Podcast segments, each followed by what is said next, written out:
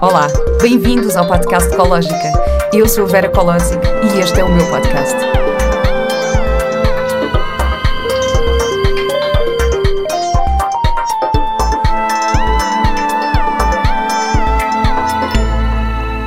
Olá e bem-vindos a mais um episódio do podcast Ecológica. Obrigada a todos os que nos têm enviado mensagens sobre, sobre os episódios, com ideias e sugestões, e obrigada também a todos os que já subscreveram e se juntaram à comunidade ecológica em www.ecologica.com. Eu espero que estejam a gostar dos cursos, que as nossas ofertas vos possam ajudar de alguma forma. Um, as nossas intenções são mesmo dar a possibilidade de adquirirem ferramentas para que possam viver a vida com com mais ecológica e mais felizes. e agora que eu tenho a plataforma ecológica.com, tenho aqui uma novidade para vocês, que é, a partir de agora, este podcast sairá apenas de duas em duas semanas, porque temos muito trabalho também com a nossa plataforma e muitos cursos e muitas coisas para oferecer. Portanto, eu conto com vocês desse lado. Não se surpreendam, porque no, na próxima semana não vai haver episódio. Mas daqui a duas semanas cá estarei outra vez. Portanto, a partir de agora, Cológica Podcast, duas em duas semanas. Tenho também uma outra coisa, uma outra novidade para vos contar, que é esta sexta-feira eu vou estar ao vivo no Festival Podes, no auditório do Jornal Público em Alcântara, e vou estar a gravar Cológica ao vivo com uma convidada muito especial.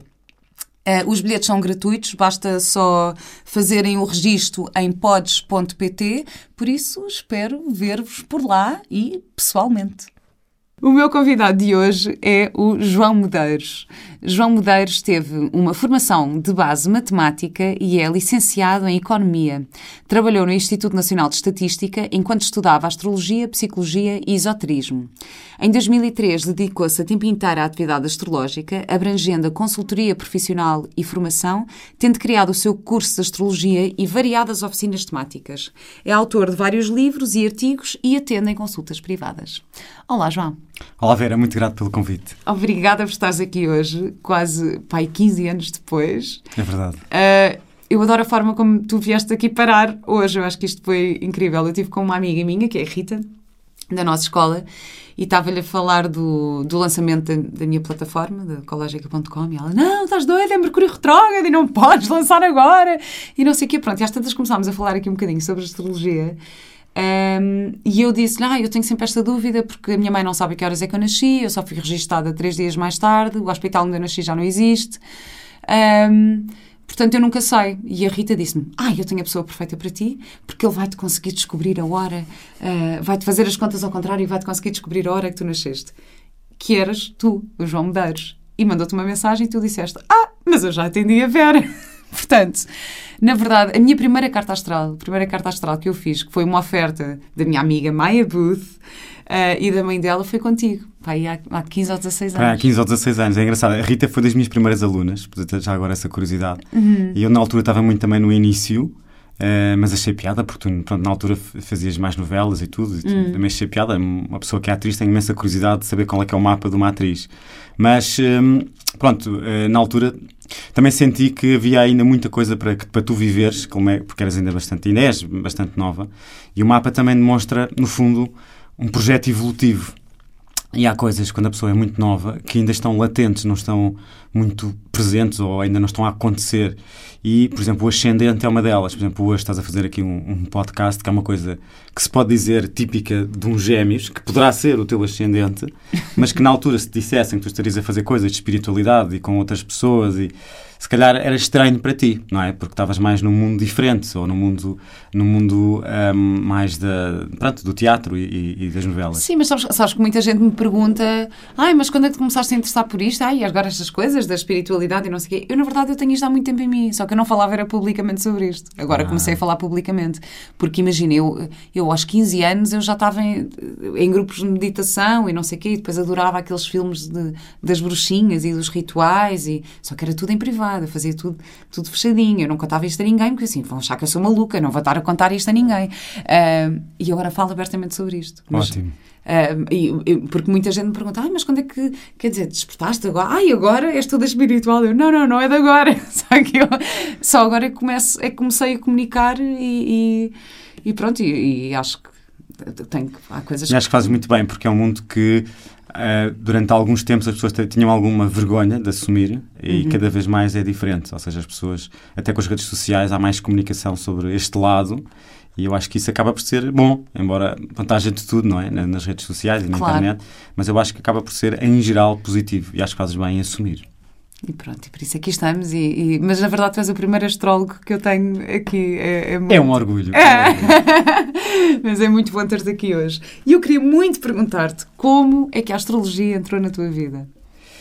Entrou supostamente de uma forma um pouco casual, para desmistificá-la, ou seja, eu, eu, tinha, na altura conheci uma pessoa que era muito fã da astrologia e que às vezes conhecíamos alguém, ah, pois aquela pessoa reagiu assim porque é do signo touro ou do signo carneiro, e eu respondia, pá, lá estás tu com essas coisas, e só que como eu não conhecia a ferramenta, não conhecia a área, não posso criticar uma coisa que desconheço, então vou pelo menos ler alguns livros para ter uma ideia do que é que posso atacar, pronto.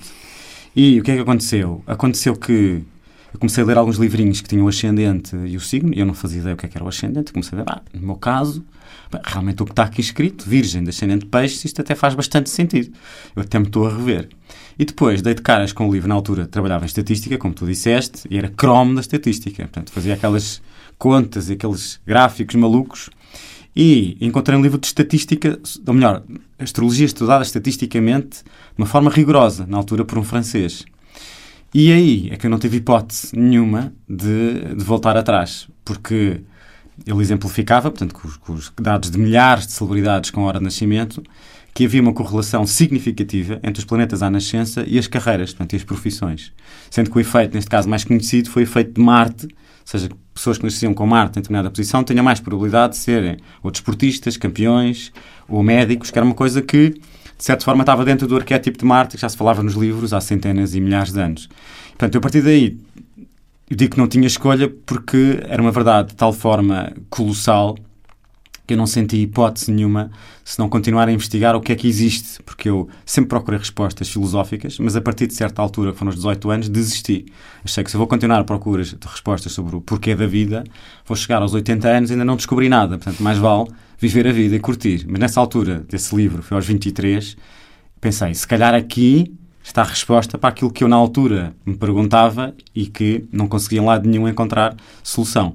Então, a partir daí, comecei a ler outro tipo de livros sobre astrologia, mas mais filosóficos. Encontrei o meu mestre da astrologia, que é um franco-americano, chamado Dane Rudyard, que era um completo gênio, uh, que na altura já integrava a psicologia que estava a nascer de Freud, de Jung e de muitos outros, como Massa Jolie, e aquilo abriu-me completamente os olhos. Bem, então havia uma série de crenças que eu passei a ter e que não tinha, como por exemplo a reencarnação, e o facto do mapa não é que haja propriamente, vamos lá ver, um fatalismo de destino, não há, mas há um projeto evolutivo, uh, do qual nós podemos fazer escolhas, e, e, ao longo do qual podemos fazer escolhas, a probabilidade de escolhas também está implícita nos padrões do mapa, ou seja, se a pessoa depende mais para ir para o lado emocional ou para o lado profissional, por exemplo, em cada esquina, em cada dúvida grande, mas o resultado final, de facto, nunca se sabe. Há livre-arbítrio.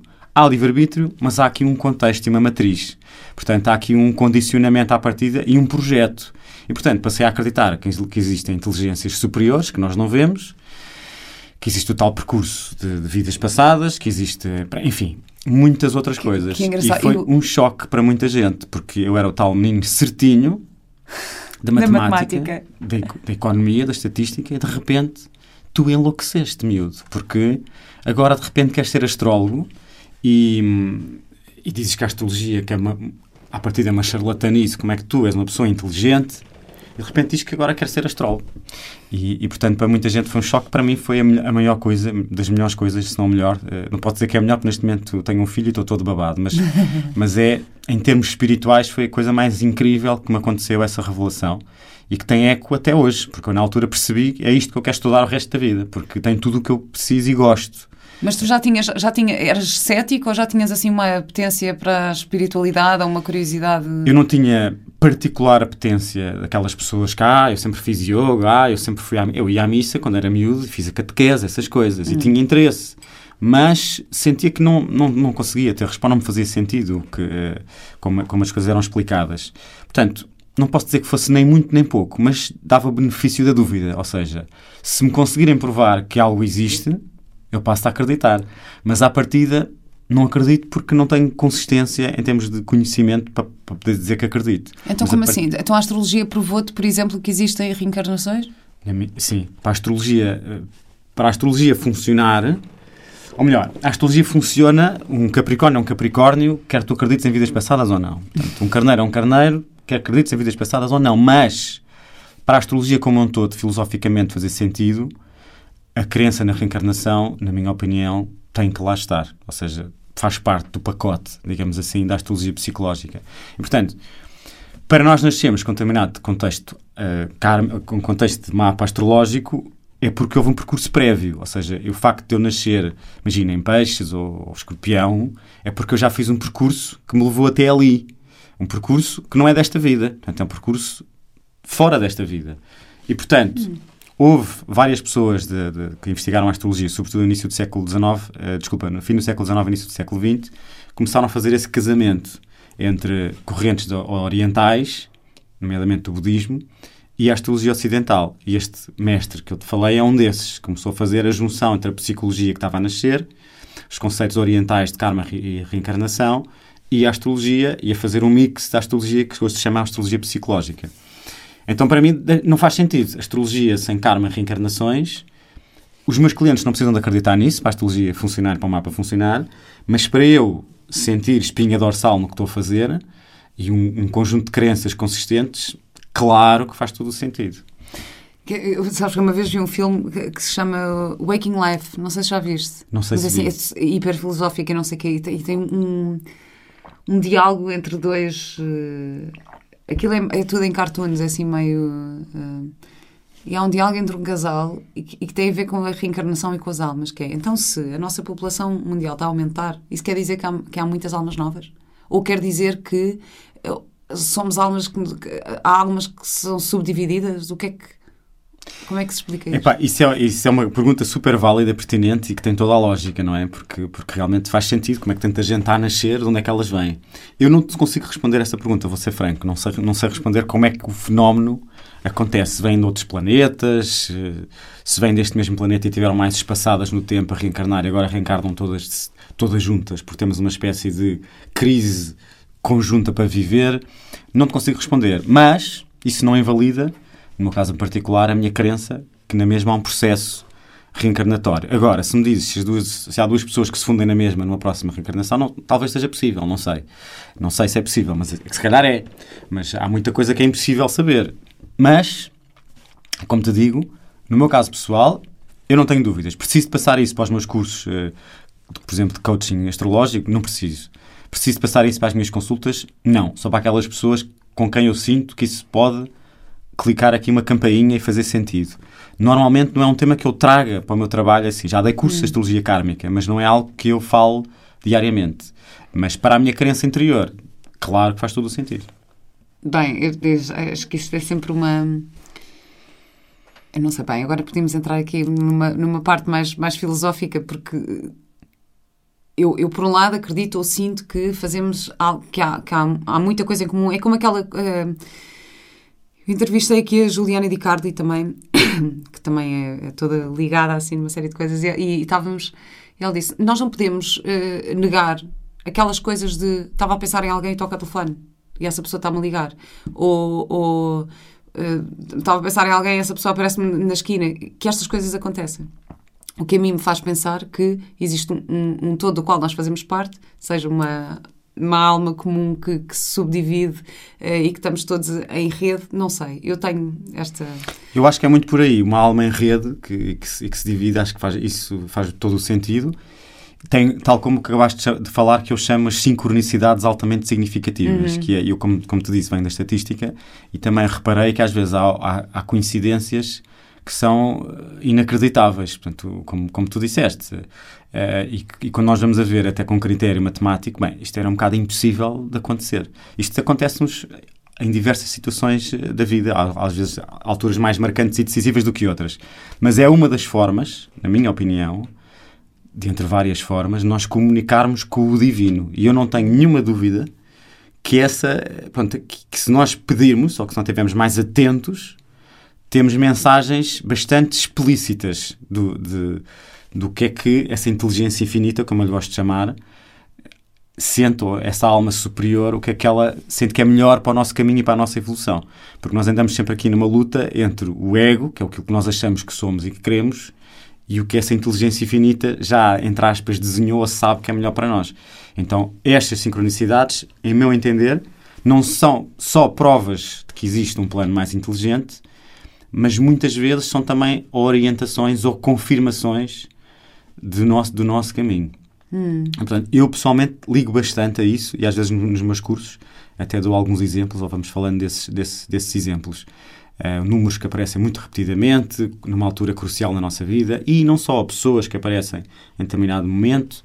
E, portanto, eu acho que é uma das formas de estarmos atentos a esse outro mundo invisível e que existe. Hum. E qual é, qual é, agora estamos aqui a entrar... Então, então, qual é a relação da matemática com a astrologia? Tu que vens da matemática, como é, eh, qual é a relação entre uma coisa e outra? Olha, a relação é que a astrologia integra uma vertente, eh, vamos dizer, um pouco sofisticada em termos técnicos, em termos, eh, vamos lá ver, de cálculo astronómico, mas também nada transcendente. Uh, funciona, por exemplo, com graus, com círculo 360 graus, com posições dos planetas reais e, e, simbólicas. E, portanto, para a astrologia funcionar, tu tens que ter forma de observar os céus e ter tabelas astronómicas com a posição dos astros. Enfim, há uma componente matemática envolvida. Contudo, é tudo interpretado de uma forma mais simbólica, ou filosófica, ou espiritual, ou arquetípica, e nesse aspecto é uma disciplina que ajuda-te a mexer com os dois lados do cérebro. Ou seja, por exemplo, o tarot, ou, ou aquelas, eh, digamos assim, artes divinatórias, eh, que eu não gosto de chamar astrologia arte divinatória, mas podemos chamar arte divinatória ao tarot, por exemplo, que também é, pode ser uma, uma, um veículo de meditação e de autoconhecimento, mas que é muito baseado em imagens e pura intuição, não tem a parte do hemisfério esquerdo do cérebro, que é mais, mais matemático e mais racional, a agir ao mesmo tempo. Enquanto tu na astrologia tens que mexer os dois lados, ou seja, tens que mexer com uma vertente, saber o que é, que é uma quadratura, que são 90 graus, ou um trígono, são 120, ou uma conjunção, que é, um, pronto, é quando eles estão reunidos, ou quando é um sextil, são 60 graus, perceber que existem de facto os graus, que, enfim, Tens de saber as velocidades dos planetas, o que é que é um movimento retrógrado, o que é que é um movimento direto, o que é que é uma quadratura crescente, uma quadratura minguante, aplicativo, separativo. Portanto, há técnica.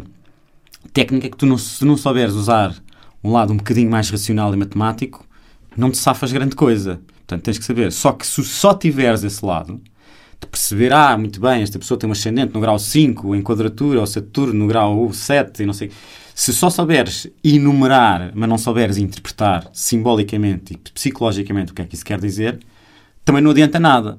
Portanto, eh, por isso é que eu digo, é uma linguagem ótima para nós treinarmos os dois lados do cérebro em conjunto. Porque tem que haver uma interpretação mais intuitiva e filosófica e psicológica. Uma lua é o inconsciente, Mercúrio é a comunicação, Vênus é os valores e o amor e os afetos e não só.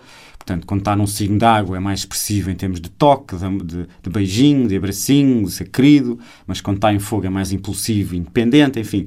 Tens que saber interpretar isso. Se não souberes interpretar isso, qualquer pessoa diz para que é que isto serve? Para, não serve para uhum. nada. Mas, se não souberes que há uma diferença entre uma Vênus retrógrada, uma Vênus direta, ou uma Vênus no último grau de um signo, ou no primeiro grau de um signo, então aí também não há grande consistência. E por isso é que eu adoro esta, esta área, esta disciplina, porque eu tenho um lado um bocado complexo. E para o meu lado do complicómetro de, do signo virgem, é um êxtase, um êxtase, saber os ciclos dos planetas e depois as luas novas, lua cheia em quadratura não sei, ao planeta Júpiter. Portanto, isso é um delírio completo. Depois de conseguir aplicar isto à vida real das pessoas e da sociedade, ainda mais delirante é em termos de da profundidade de significados que isto nos dá. Porque essa que é a grande vantagem é que dá-nos um significado brutal, que eu não, até hoje não encontrei outra disciplina tão rica, uh, aos nossos eventos do dia a dia, da vida como um todo e da própria sociedade. Ou seja, a panóplia de aplicações à astrologia é imensa. Até, na tal curso que eu fiz de licenciatura em Economia, até para interpretar ciclos de, de, económicos e financeiros, a astrologia é super útil. A uh, sério? Uau. Exatamente. E, e, é, um, é um timer muito preciso de muitos grandes eventos, inclusive uh, da sociedade, inclusive da política e da economia. Portanto, é uma riqueza impressionante. Só que o que é que acontece? Acontece que as pessoas não estão educadas porque não conhecem esta, esta versão da astrologia mais sofisticada. O que conhecem é, é a versão básica e, na minha opinião, inválida dos horóscopos de revista. Ou seja, conhecem que eu sou do signo touro, portanto todos os signos touro são iguais. Não é isto que a astrologia diz. Uhum. Existem os ascendentes, as luas e basta uma pessoa às vezes nascer com 10 minutos de diferença já a estrutura do horóscopo muda. Portanto, não é isto que a astrologia séria diz.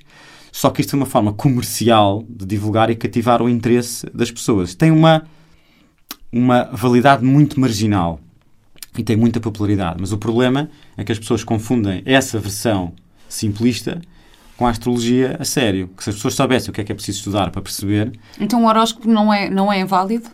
Aquele horóscopo que tu vês mês a mês, semana a semana, tem uma validade muito pequena porque, um, ehm, porque há, há demasiados fatores. Tu não és uma taurina e tens certamente temas comuns, mas se calhar até pode nem ser a tua energia dominante em termos, em termos de horóscopo. E isso só com o teu mapa particular se consegue perceber. Por exemplo, há carneiros, como eu costumo dizer, que são arrasados de peixe. Ou seja, que têm muita energia de peixe. Então tu olhas para aquela pessoa, falas com aquela pessoa e não parece nada carneiro, mas parece muito peixe.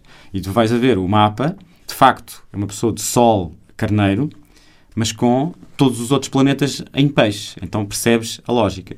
Depois há outro argumento que as pessoas usam. Ah, isso dos signos, isso usam os astrónomos um bocado a querer descredibilizar a astrologia. Isso dos signos já não estão alinhados com as constelações e, portanto, os astrólogos são, são, os, são os tretas, vá. Como assim? Os signos não estão alinhados com as constelações? Quando tu realmente dizes, por exemplo, no teu caso, eu tenho o Sol uh, em touro. Hum. O teu Sol, quando tu nasceste, de facto não está alinhado com a constelação de touro. Está alinhado com outra constelação, que não é touro. Uh, isto para, para, para, explicar não é uma coisa mais fácil do mundo, tem a ver com o hum. terceiro movimento da Terra, A3, rotação, translação e a precessão, e com toda uma dinâmica puramente simbólica e do zodíaco natural, que é o zodíaco das estações, no qual a astrologia se baseia. E por isso é que eu escrevi um livro, que um dos temas é esse, que é a carta, não, não é este, é, portanto, é, é outro, é a carta, que escrevi em 2013, e que explica mais detalhadamente essa diferença entre o zodíaco das constelações que existe e que também é utilizado, também se utilizam as constelações propriamente ditas de touro, de gêmeos e de virgem, mas as, digamos que os signos do zodíaco natural, que está dividido de acordo com as energias das estações no hemisfério norte. Ou seja, a partir do solstício, a partir do equinócio da primavera, entramos em fogo cardial ou cardinal, que é fogo impulsivo, que é tipicamente o início da primavera. E, portanto, há aqui dois círculos de zodíaco distintos que funcionam em simultâneo por isso é que eu digo que a astrologia não é, não é, não é tão simples como Bem, as pessoas eu, pensam. estou aqui, eu estou de boca aberta porque estou a ouvir um monte de coisas assim. Ah, ah, isto é imensa informação, não estou a conseguir absorver isto tudo. Mas como assim? Então, é, então supostamente um signo é diferente no, no hemisfério norte e no hemisfério Quando nós sul? falamos em signos, não, quando falamos em signos na astrologia ocidental, ao hum. contrário da astrologia, por exemplo, védica, não estamos a falar da constelação com o mesmo nome, que há dois hum. mil anos estavam em, em, em coincidência relativa. Porque se nós falássemos em, em, em, constelações em vez de signos, as constelações têm tamanhos desiguais. Por exemplo, a constelação de Carneiro tem para aí 15 graus, é mínima. A constelação de Peixe tem para aí 40 e tal graus, é gigante. Portanto, não haveria 12 signos iguais. Portanto, isto é só para te dar um, um lamiré, não, não, é difícil explicar em podcast sem hum. termos aqui um PowerPoint, que existe muito mais sofisticação no que é o mapa astrológico e a filosofia do mapa astrológico do que as pessoas julgam. Quer aquelas pessoas que acreditam piamente quando vêm um horóscopo de revista e, na verdade, tecnicamente aquilo é muito pouco válido, quer as pessoas que descredibilizam, como as pessoas da astronomia, que dizem que os astrólogos usam signos a chamar constelações. Por isso é que eu sugiro, num desses livros, que nós devíamos usar nomes alternativos, pelo menos para não perpetuarmos a confusão. E, por exemplo, tu fizeste os jardins proibidos, certo? Uhum. E o teu signo, na minha nomenclatura alternativa, é o signo do jardim, não é o signo podemos chamar touro-jardim ou jardim-touro, só para facilitar a percepção de que estamos a falar de estações de, de fases das estações do ano e não tanto e não ah. necessariamente obrigatoriamente das constelações têm o mesmo Tá nome. Mas sendo que as fases no hemisfério norte e no hemisfério sul são diferentes. Essa é outra questão. É Pois. outra questão que colocam. Então Como quer é que dizer, é no possível Brasil, se eu nascesse no mesmo dia no Brasil, teria outro signo? um Capricórnio, alguém nascido em janeiro, que é verão no, no, no Brasil, é Capricórnio, isso eu te garanto. Alguém que nasça eh, virgem eh, em Angola ou na África do Sul é virgem, eu te garanto. Ou seja, não manifesta as, as características do signo oposto relativo à estação naquela, naquele local.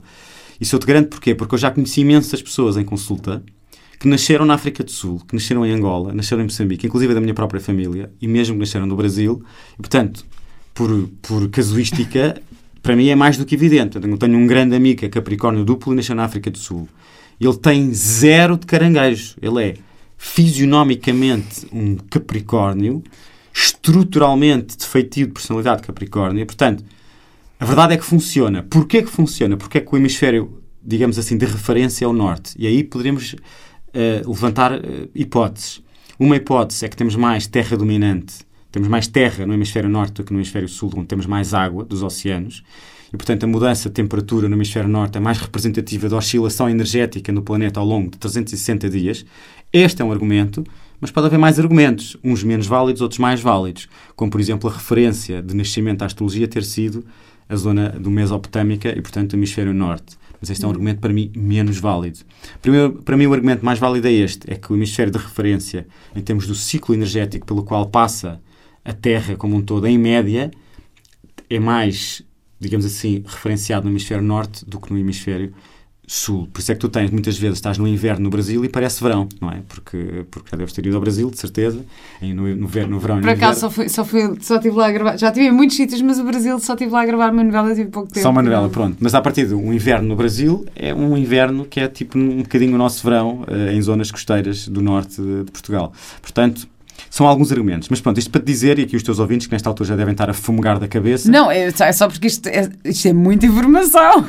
para dizer que o que conta, na verdade, é o que é que a astrologia ajuda as pessoas. Portanto, Sim, exato. E eu, eu ia te perguntar isso aqui também e gostava que explicasse o que é que é o mapa astral, para quem não sabe, não é? Portanto, eh, Pronto, esse é que é o ponto. É, independentemente destas complexidades técnicas, a astrologia é útil. Quando eu digo astrologia, não estou a falar dos Hum. horóscopos de revista. A astrologia séria, de consultório, bem feita, é útil às pessoas ou não é útil às pessoas? Na minha opinião, claro que é uma opinião enviesada pela minha experiência, mas claro que é muito útil às pessoas. Muito útil.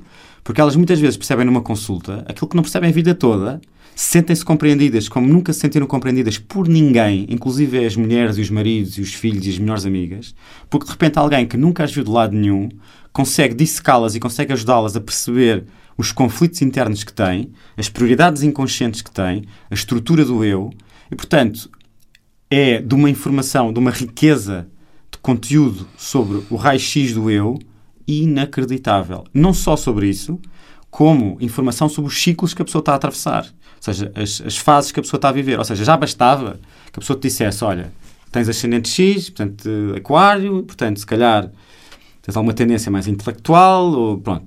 Podia ser apenas, em- com grandes aspas, isto. Mas não é só isto. É que, para além disso, também te ajuda a perceber as fases que tu estás a viver. Ou seja, se é uma fase em que estás mais dedicado à família, e que é normal que assim seja, se é uma fase que estás mais dedicado ao relacionamento, ou que é normal que assim seja, se é uma fase em que estás mais dedicado a ti própria, e essa é a tua prioridade, e sentis um conflito porque agora de repente achas que sou mais egoísta, portanto, se calhar isso é que era o natural para ti, ajuda-te a perceber os teus ciclos lunares internos e não só, e que tu tens de facto aqui um, um projeto de evolução e de aprendizagem que está espelhado nessa extraordinária inteligência cósmica. E portanto, não basta, não, não é, bastava que te lesse a personalidade, mas nem sequer é ainda mais do que isso, que é perceber toda a tua orgânica cíclica. E portanto, há alguma disciplina que consiga dar algo parecido que eu conheça, não existe. bem, e, e tu- e- mas por exemplo, eh, as pessoas às vezes vão à procura de respostas para o futuro, Uhum. não é? Eh, Encontram-se essas respostas na astrologia? Ou podem alterar-se se a resposta não for aquilo que nós gostamos? Essa é uma pergunta muito delicada e é dos pontos, quando eu ensino aos meus alunos, mais críticos no qual o astrólogo deve ter muito cuidado a falar, porque existe uma tendência para a pessoa ficar demasiado projetada nesse cenário hipotético futuro e depois deixar de agir. Então, imagina que a expectativa cíclica é, é de uma oportunidade muito boa. Se a pessoa diz, é pá, vai correr super bem, tens aqui uma grande oportunidade, a pessoa pode relaxar e depois não faz o que era suposto fazer para aproveitar essa oportunidade. Hum. Entendes? Então, é, é, muito contraproducente falar demais do futuro. Por isso é que eu digo que nós, meus alunos, as, as, técnicas de tempo são ótimas para compreender o passado. Porque, por vezes, a pessoa ficou presa a um evento do passado, a um trauma, ainda está lá a bater ainda não percebeu. Então, o facto de se identificar quando é que aconteceu o quê e a pessoa reconhecer a importância disso e libertar-se disso, pode criar um futuro muito mais aberto e não tão condicionado a repetir sempre o mesmo padrão de resposta, sempre a mesma atitude e, portanto, ser mais previsível nos seus resultados. E, portanto, eu pessoalmente gosto de falar dos, dos, das, das, tendências dos próximos seis meses, 12 meses e da proposta evolutiva a longo prazo, mas não gosto de fazer, eh, entre aspas, análises de tempo, de futuro, muito eh, determinísticas. Aliás, eu disse, digo mas logo consegues lê-las? Em alguns casos, conhecendo bem a pessoa e o contexto e usando outras, outras ferramentas da astrologia, outras modalidades da astrologia, como a astrologia horária, é possível ter uma boa margem de probabilidade de perceber o que é que vai, pode acontecer. Mas, de facto, há muitos casos em que o livre-arbítrio está presente e a pessoa pode expandir muito os resultados se tiver mais consciência da oportunidade que tem em frente. Por isso, é que o casamento mais perfeito da astrologia é com o coaching e com a psicologia. Porque as duas ferramentas juntas, o coaching a perceber, é pá, tudo bem, tens esta oportunidade, mas o que é que fazes com isso? Uhum. Vais ficar à espera que as coisas te caiam no colo ou vais agir de acordo com esse potencial? É um casamento brutal. Porque aí nós conseguimos que a pessoa se responsabilize mais e se coloque em movimento, em ação. Não basta ter um ascendente leão. Ok, tenho um ascendente leão. Então o que é que é suposto fazer? Estar em palco? Ir à praia? Valorizar o meu corpo? Dançar? Tudo bem, já sabes teoricamente que são caminhos que te favorecem. Outra coisa é é passar a fazer isso. Então, com uma abordagem mais contínua de acompanhamento, a pessoa consegue ganhar, lá está, tal força para começar a fazer aquilo que é verdadeiramente o seu propósito e a sua vocação e aquela pessoa já sabia, já sentia, nunca ninguém lhe tinha dito tão abertamente, se calhar como numa sessão daquelas, e que finalmente sente-se em paz e com confiança para poder avançar nesse mesmo caminho. Portanto, a combinação das duas coisas é perfeita, precisamente porque é preciso empoderar a pessoa com a astrologia e não desempoderá-la, dizer, olha, estás tramado porque tens Saturno em quadratura ao Sol. Portanto, o que quer que tu faças uh, não vale a pena. Isto é tudo o que de errado se pode dizer numa consulta da astrologia, no meu entender. Porque até o mais, entre aspas, mal afamado dos astros, que é Saturno, tem implícita a maior das aprendizagens, que é a pessoa amadurecer e crescer. Então, os trânsitos de Saturno, tudo bem, podem ser duros de viver, Ninguém está a dizer o contrário. Ai, temos que falar sobre isto. Temos que falar sobre, sobre, o, o sobre o Saturno. Temos... Podem ser duros de viver, mas também serão aqueles que mais ajudam a pessoa a estruturar-se aquilo que se calhar não conseguiu fazer durante 5, 6, 7, 8, 10 anos. E, portanto, tudo tem o seu lado positivo. Tal como um trânsito de Júpiter, que aparentemente é bom, mas a pessoa também pode desaproveitá-lo e, e não, e, e, portanto, passar ao lado de uma grande oportunidade se não tiver consciência e não tiver em ação nesse mesmo sentido. Então, então, a teu ver, achas que deve haver um acompanhamento regular, ou seja, uma pessoa deve fazer consultas. Uh, uh, basta fazer um mapa astral? Uh, ou achas que Esse, deve... Essa é uma, é uma grande pergunta e, e, para a qual os astrólogos, a maioria que eu conheço, ainda não acordou para a vida. Eu só, acordou, só acordei há dois ou três anos para essa realidade, embora já tudo me tivesse, todos os sinais iam nesse sentido, que é, eu achava, o meu, meu modelo de trabalho, digamos assim, era, a pessoa só precisa de uma consulta. Uma consulta fala-se de tudo, mas a pessoa volta daqui um ano, dois anos, três ou quatro ou cinco, porque de facto uma consulta já tem tudo. E hoje em dia penso de forma completamente diferente, que é por, por experiência, porque quando comecei a acompanhar as pessoas mais regularmente, no misto de astrologia e coaching, comecei a perceber que aquelas pessoas que vinham uma, uma vez por ano e que tinham sempre os mesmos problemas, com o acompanhamento mais regular, passaram a agir em cima daquela oportunidade ou daquele padrão e começaram realmente a resolvê-lo. Hum. Coisa que só com uma, com uma consulta mais eh, esporádica não faziam. Então eu comecei a perceber, realmente nós andamos a dormir.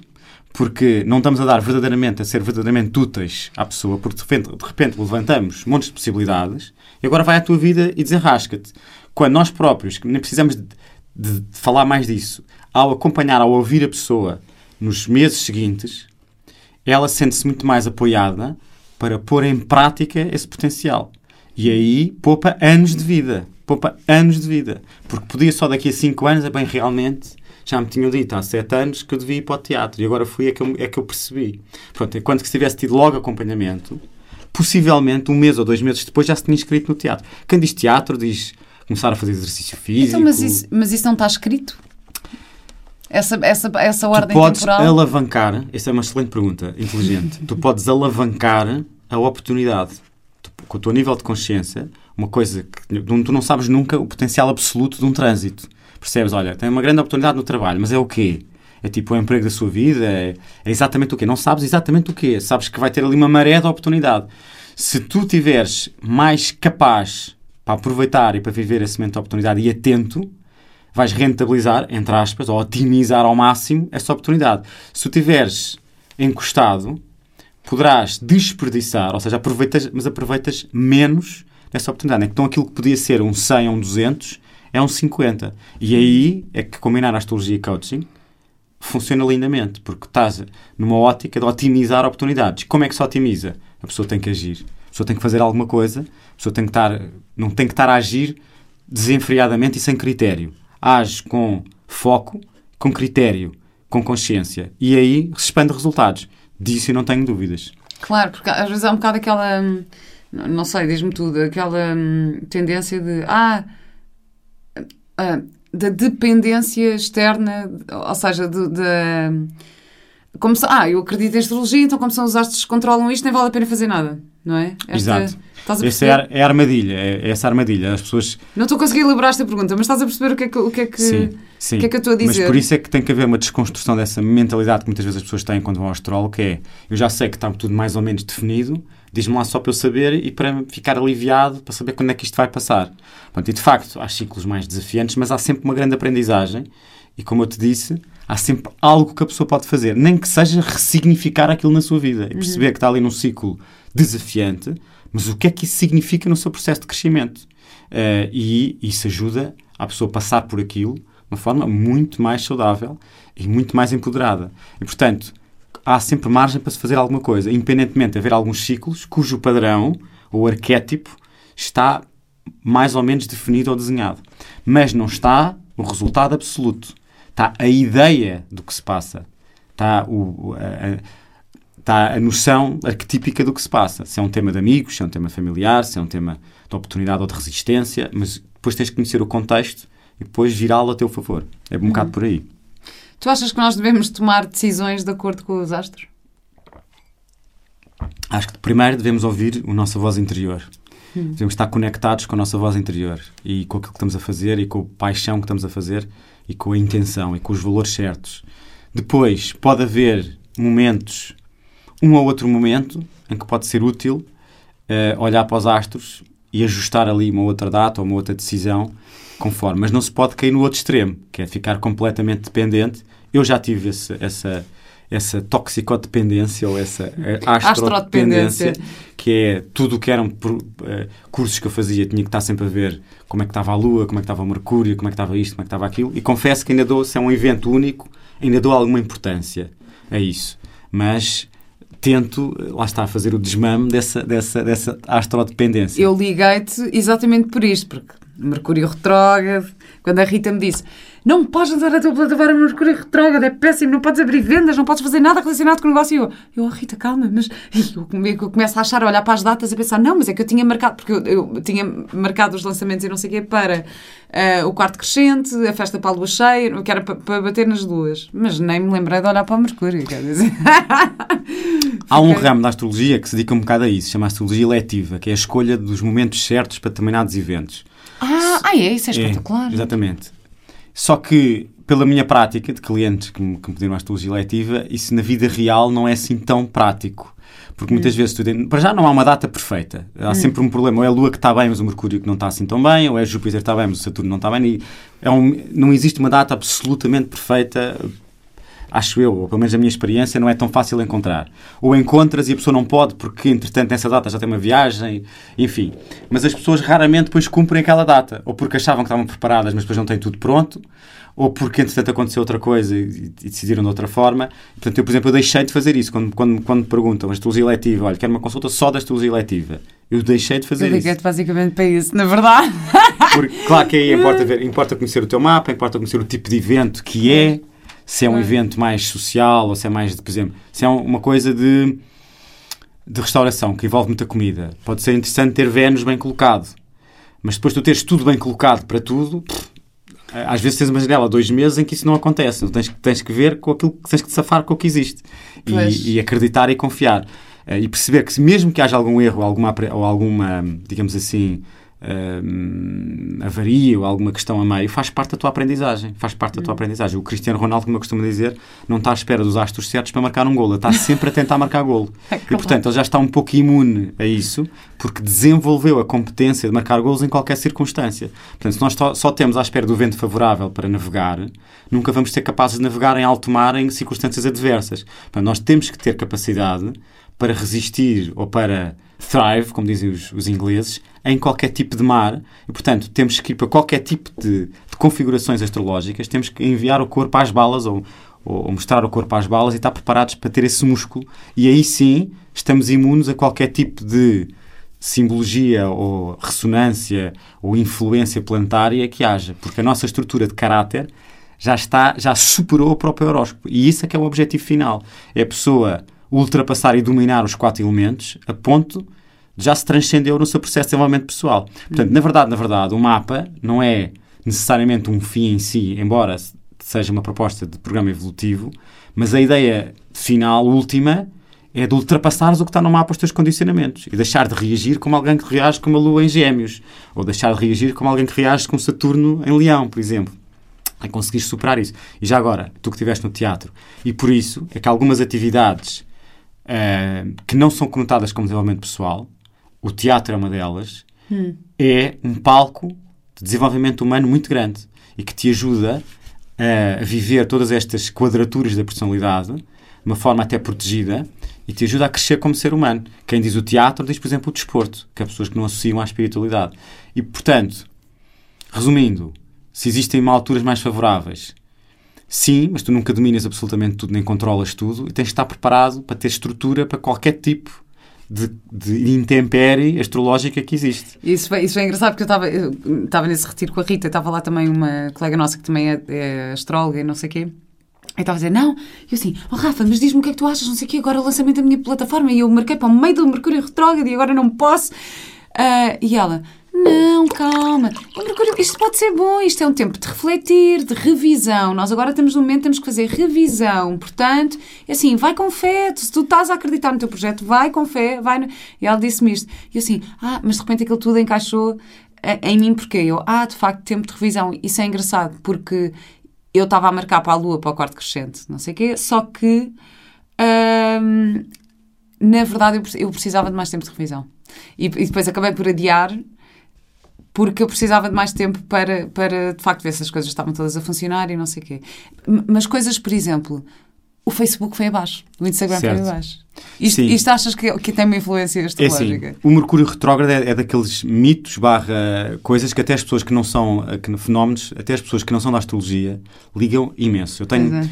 tenho amigos ou conhecidos que são zero da astrologia e que eles próprios dizem, eu não, não organizo eventos, portanto, tenho um amigo que é organizador de eventos e diz, eu não organizo eventos em Mercúrio retrógrado, portanto, ele organiza eventos para empresas.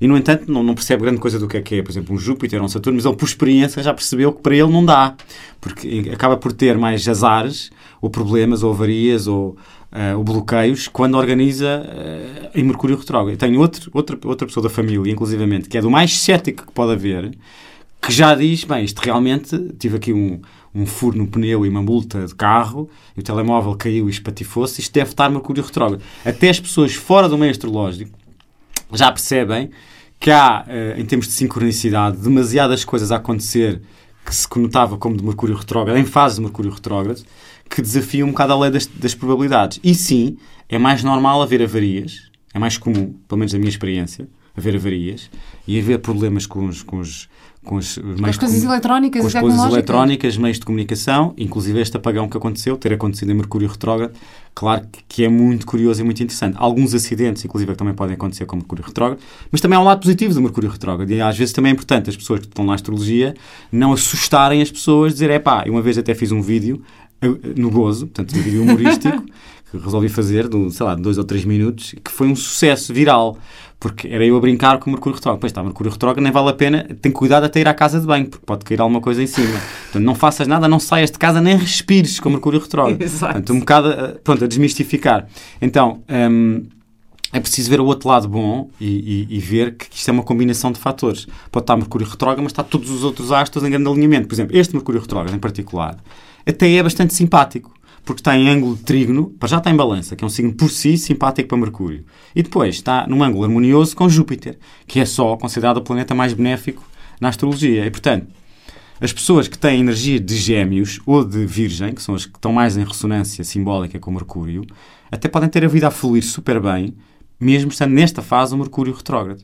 Eh, e, portanto, há outros lados que é preciso ver e não, é- e não- não podemos ser tão taxativos e, e- e radicais em relação aos mitos da astrologia. Olha, a Rita é tua aluna, depois falas com ela, acertas isto com ela. Ainda por cima, a. Rita, que salvo erro, nasceu com Mercúrio. Não, nasceu com Vênus retrógrada, mas não tenho a certeza se foi com Mercúrio também retrógrado. Portanto, para as pessoas que nasceram com Mercúrio retrógrado, a fase do Mercúrio retrógrado até pode funcionar melhor do que as outras. E, portanto, há, há sempre outro lado da moeda. Claro. E, e- e em relação às, a- às compatibilidades amorosas, devemos eh, afiar-nos nisso? Essa é uma das áreas da astrologia que, que eu particularmente chama-se sinastria, quando se pede um, a ver as compatibilidades amorosas. Sinastria é um bocado sinastria de astros, pronto, ou sinergia de astros. Pessoalmente, eu acho que faz sentido. Ou seja, existe mais facilidade de alguém, por exemplo, se relacionar com alguém que é o Sol do mesmo elemento. Por exemplo, um touro com Capricórnio ou um touro com, com, com Virgem, a longo prazo. Mas depende, quando digo a longo prazo, é o que é que eu estou a dizer com isto? Relações longas encajam pouco atrito. E porquê que há pouco atrito? Porque as pessoas têm linguagens semelhantes. Há pouco atrito, mas se calhar há pouco atrito não há muita evolução. Então até, até é mais interessante dar com pessoas de elementos menos compatíveis, porque aí há mais atrito, há mais choque, mas também há mais evolução mútua.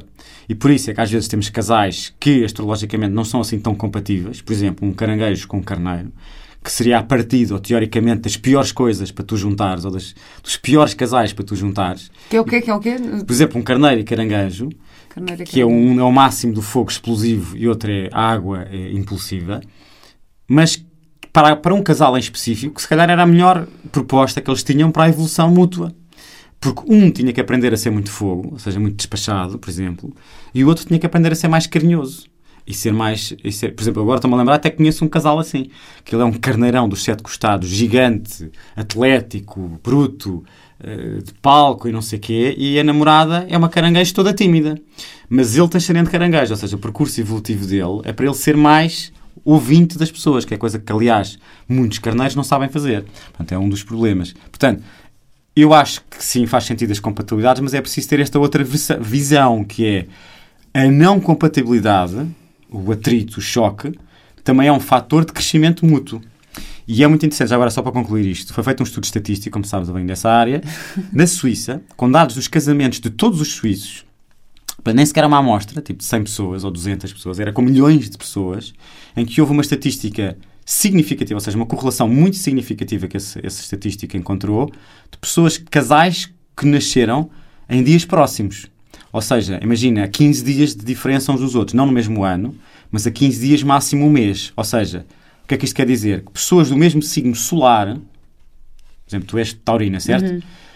Eh, com casadas com pessoas de- ou do signo ao lado ou do mesmo signo solar, tinham mais tendência para a relação durar no tempo e sem grandes conflitos. E isso até tem muita lógica do ponto de vista da astrologia. Porquê? Porque se eles têm um Sol muito. chama-se a conjunção, ou seja, têm um Sol conjunto, é porque o núcleo de valores deles e de identidade, ou seja, de comportamentos e de atitudes, é muito semelhante. Se é muito semelhante, eles entendem-se que nem ginjas. E, portanto, o fator de atrito, o fator atrito, é mínimo quando há sóis parecidos. Porque, por exemplo, vamos imaginar um carneiro, vamos fazer desporto, bora fazer desporto, vamos passar o fim de semana fora, bora passar o fim de semana fora. Mas se calhar um gêmeos diz, pá, vamos fazer um fim de semana com amigos, bora fazer um fim de semana com amigos. Eles alinham nas, nas, nas tropelias um, do outro facilmente, não entram em choque. E, portanto, do ponto de vista da astrologia, até tem lógica que os, que os signos solares iguais sejam casais que tendem a durar mais tempo, mas, na minha opinião, não tanto pelo fator complementaridade, mas pelo fator semelhança e pouco atrito. Portanto, falam a mesma língua. Percebem-se? Entendem-se? Ah, então vá, agora uma parte de uma coisa mais pessoal. Então, Touro e Gêmeos. Lá está, Touro e Gêmeos. Touro e Gêmeos. É que Gêmeos Eu não é me lembro signo- se tu és do início de Gêmeos ou do fim, mas penso que és do Não, início, não és? Não, eu sou do de início de abril. Touro. Sou do início de Exatamente, Touro. ou seja, és do início, fim de abril, não é? 22 de Abril. Pronto, então és, lá está, ainda está, se foram gêmeos do início, segundo este estatístico, ou seja, imagina, 20 e poucos de maio, Não, de nada à frente. A não ser que tu tenhas planetas em gêmeos, que já não me lembro se tens, a não ser que tu, tu tenhas planetas em Então, mas gêmeos, tenho ascendentes gêmeos. por- basta, basta isso. Se tiveres o ascendente gêmeos, já é um bom ponto de sinastria, porque há uma conjunção entre o teu ascendente, que é a tua aprendizagem evolutiva, e o sol dessa pessoa. Portanto, essa pessoa vem te ensinar qualquer coisa. Ou é leveza de espírito, ou é comunicar, ou é vertente social, ou é, ou é não ligar e, e tanto a certos problemas. Portanto, mas há uma aprendizagem grande. Mas aí não é tanto pelo sol, mas mais pela, pela, pela, pelo ascendente. Bem, espetacular. Vá, estou aqui, isto está a ser eh, altamente eh, complexo. Já aprendi imenso agora nesta, nesta conversa, está mesmo a ser incrível. Ah, olha, queria aqui falar um bocadinho. Tu, tu ligas muito aos sinais, estas coisas todas, e tiveste aqui um sinal. ah, e gostava muito que falasses sobre este teu novo, o teu novo projeto. Então é o seguinte, de facto, como estavas a dizer e como, como já referi, eu ligo muito às tais sincronicidades que nós falámos no início. E eu confesso que não era para falar deste tema, mas perante esta sincronicidade eu não tenho como não falar, até porque este podcast vai ser divulgado mais à frente, ehm, que tem a ver com o facto de eu, de eu ir lançar um livro que é meu- a meni- a Menina dos Meus Olhos, portanto é o livro do qual eu tenho mais orgulho, já escrevi cinco livros, portanto este é o quinto livro, mas é aquele livro que para mim é o mais motivo de maior... eh, acho que é o que pode causar mais impacto na comunidade astrológica e não só, e que é a revelação de um grande segredo, possivelmente, e na minha opinião, o maior segredo de Fernando Pessoa. Como se tu sabes, era astrólogo, era um astrólogo de alto calibre e que codificou na sua maior obra, a única que ele publicou em vida, que é a Mensagem, já se suspeitava que aquele tinha uma simpatia pela astrologia, porque parte da mensagem estava associada a cada um dos 12 signos. O que não se sabia até este livro é que toda, toda a mensagem é 100% e intencionalmente astrologia. Então este livro, que se chama Hora de Pessoa, que eu vou divulgar em breve, eh, na Amazon já está disponível, no meu site joomedeiros.com também será disponível, já está disponível quando este podcast for lançado, em que eu explico como é que ele fez isto e a obra de gênio que ele fez como astrólogo cruzou três horóscopos, um horóscopo no sentido universal, o que é que é uma casa, o que é que é um signo, o que é que é um planeta, um horóscopo simbólico do próprio país, ou seja, que ele identifica o signo ascendente do país no, sentido simbólico e interpreta isso juntando as figuras míticas da história e depois cruza com o mapa dele, ou seja, vai, vai fazendo três interpretações de horóscopos ao mesmo tempo e atribuindo a cada poema dos 44 um fator da arquitetura astrológica. Então o que é que isto quer dizer? Que existe para cada uma das 12 casas, que é uma das estruturas que nós usamos, um, um, um poema. Por exemplo, o primeiro poema, que é hum, de Portugal a olhar para, para o Ocidente, eh, que é chamado O dos Castelos, é da primeira casa. O, há, um, há, um, há um poema para o planeta Marte, há um poema para o planeta Saturno, que é o, o Infante Dom Henrique. O planeta Marte é o, é o Infante Dom Fernando. Por exemplo, o Dom Nuno Alves Pereira é a casa 10, que é a casa mais alta do horóscopo. Por exemplo, um, o Horizonte, que é o segundo poema da segunda parte, é o, é o signo de touro. Por exemplo, o, o primeiro signo da terceira parte é o elemento fogo. Portanto, há um, há um poema para cada elemento, para cada, inclusive, é aspecto astrológico, os aspectos são os ângulos. Por exemplo, há um, há um poema específico para a oposição, que é o ângulo de 180 graus, em que ele explica, num, num, num poema de 30 versos, explica metaforicamente arquetipicamente, usando um- um- um- uma família de irmãos corte real, explica uma das oposições do mapa dele. Só que tu só consegues perceber isto sabendo astrologia. Se não souberes astrologia, é impossível de perceber estes paralelos. Mas isto, na minha opinião, foi intencional, porque, segundo o Fernando Pessoa, a astrologia era uma das linguagens cruciais que a humanidade devia aprender para se ligar à espiritualidade. E porque junta, lá está, o tal lado matemático com o lado filosófico. E a hora de pessoa também, porque ele fala muito da hora, portanto, na, hora, no- na mensagem. É o título do livro, é a hora de A pessoa. hora de pessoa. E porque a hora é o horóscopo, no fundo. Ele fala muito, é a hora, atenção, é a hora, com vários sentidos. Um dos sentidos é olhem para a hora. E olhar para a hora, o próprio ascendente é o horóscopo, é olhar para a hora, olhar para as estrelas, olhar para, para o tempo. Então, é verdadeiramente inacreditável o que o Fernando Pessoa fez e que eu tenho o maior orgulho em ter sido escolhido pelos Inteligência Infinita, ou seja, quem foi, para poder divulgar esta, entre aspas, mensagem uh, que eu acho muito bonita e que, que, traz muita riqueza à cultura portuguesa. E, Uau. já agora, e à astrologia. Porque quando é um, uma pessoa com este calibre intelectual e que faz esta obra-prima, porque é uma obra-prima mesmo, uh, não é um badameco qualquer, e portanto isto é de uma inteligência suprema. Quando a inteligência suprema faz isto, e é 100% um tratado de astrologia e um hino à astrologia de propósito, então temos que respeitar um bocadinho mais esta linguagem. Não é uma conversa da treta. Hum. Bem, incrível, João. Obrigada por estas tuas partilhas. Uh, queria só que, que dissesse aqui onde é que te podemos encontrar, se alguém te. Muito simples, joãomedeiros.com. joãomedeiros.com. Pronto, e os teus livros, esse teu, os teus livros estão à venda, não é? Naturalmente, e este novo livro está para sair em breve. É? Já, no momento em que vamos para o ar, já saiu, portanto podem, okay. na boa, ir lá comprar. Boa. Uh, e só tenho uma última pergunta para ti, que é a pergunta que eu faço sempre neste podcast, que é qual é a tua ecológica de vida? A minha ecológica de vida é ver, ter, ver para além daquilo que os olhos veem e também intuir e sentir e já agora fazer aos outros aquilo que gostavas que te fizessem a ti. Ai, essa está sempre tão presente em mim. Essa, essa é das coisas. Eu acho que até já disse isto aqui. Eu tive uma. Eu andei em escolas católicas, apesar de eu não ser religiosa, eu não tenho, não, não, não sou católica, nada, mas uma das coisas, dos princípios que mais ficou intrínseco em mim é não faças aos outros aquilo que não queres que te façam a ti. Mas essa ainda é melhor, que é faz aos outros aquilo que queres Exatamente. que te façam a ti. Uh, muito obrigada, muito João, grato, pela, eu, tua, Vera, muito grato. pela tua partilha e, e até breve. Muito grato. Até breve.